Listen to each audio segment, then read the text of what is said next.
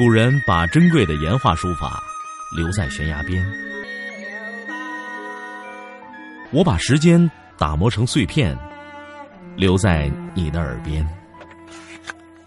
拿铁磨牙时刻。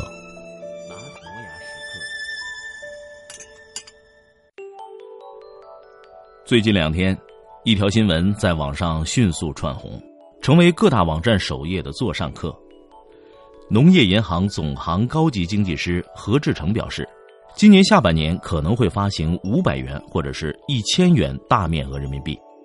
可没过多久，新浪财经就表示已经就这个问题电话采访了何志成，他否认自己说过这样的话。于是，围观的人群带着满腹狐疑逐渐散去。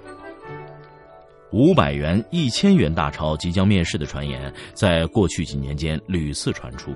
屡次被辟谣，但每次都受到广泛的关注，甚至有好事的网友搞出了多个版本的设计图，有些看起来啊还真是那么回事儿。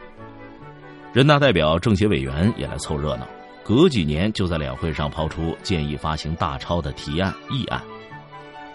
随着人民币发行规模越来越大，几乎所有的人都认为大钞面世只是时间早晚的问题。要知道。目前，中国广义货币已经接近一百二十万亿，相当于美国的一点五倍，位居世界第一。在实际流通当中，美元最大的面额就是一百元，相当于六百二十二点五元人民币；英镑是五十元，相当于五百二十二元人民币；港币是一千元，相当于八百零三元人民币；日元是一万元，相当于六百零八元人民币。欧元呢是五百元，相当于四千二百一十五元人民币。由于中国人更习惯使用现金，所以如果中国发行五百元或一千元面值的人民币是非常正常的事情。人民币是一九四八年十二月一日问世的，当时新中国还没有成立，全国仍然处于战争状态下，物价飞涨，通胀严重。所以，第一套人民币最大面值的纸币是五万元，此外还有一万元、五千元、一千元等多种面值。一九五五年三月，无论是物价还是政治形势都已经稳定了，国家进行了一次币制改革，按照一万元换一元的比率，将第一套人民币换成了第二套人民币。最初的第二套人民币最大面值只有五元钱，也就是相当于第一套人民币的五万元。两年后的一九五七年，十元纸币才问世。第三套人民币使用时间最长，从一九六二年沿用到了二零零零年，成为几代中国人共同的记忆。十元的大团结图案在相当长的时间里，代表着地位、财富和荣耀。一百元纸币诞生在一九八八年，到目前一共有两个版本。前一个版本虽然没有作废，但是逐渐的退出流通市场。从全球纸币发行史上来看，大面额纸币发行往往标志着通胀时代的到来。比如，一九九三年南斯拉夫就发行过五千亿蒂纳尔的纸币；二零零九年津巴布韦则发行过一百万亿金元面额的纸币。中国历史上最有想象力的纸币是一九四九年五月。新疆省银行发行的六十亿元面值的钞票，折算成金元券，当时可以在上海买八十八粒米。正是因为大钞跟通胀有千丝万缕的联系，所以政府对发行大面值钞票非常谨慎，不想给老百姓带来一种钱毛了的印象。比如百元大钞的问世，从设想到发行前后纠结了七年。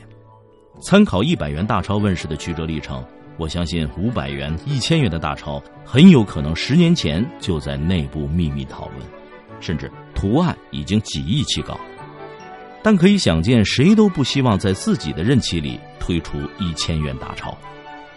货币供应量大了，流通量大了，就一定要发行大钞吗？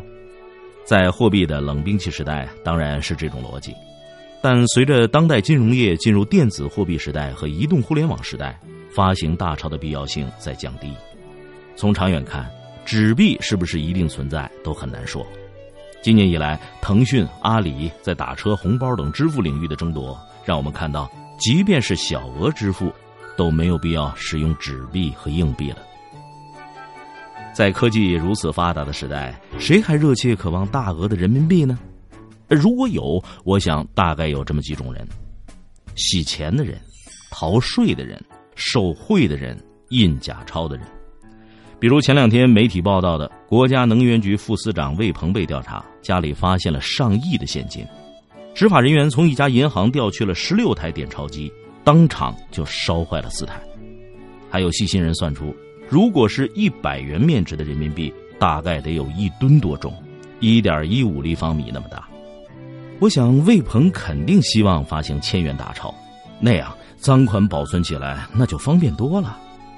至于普通人，他们需要大钞吗？我相信绝大多数时候不需要。而且对于升斗小民来说，无论是做生意还是取款的时候，收到一千元假钞都不亚于一场小灾难。所以，即便你发行了大钞，普通人拒收拒用是可以预见的。这种事情在香港就多次发生过。对于政府来说，与其发行大钞，不如打破银行业和银联的垄断，引入竞争机制。发展互联网金融和更加便捷的支付手段，让人民币现钞的使用量越少越好，这样对国家对个人都是好事儿，啊，当然了，贪官和奸商们是不喜欢的。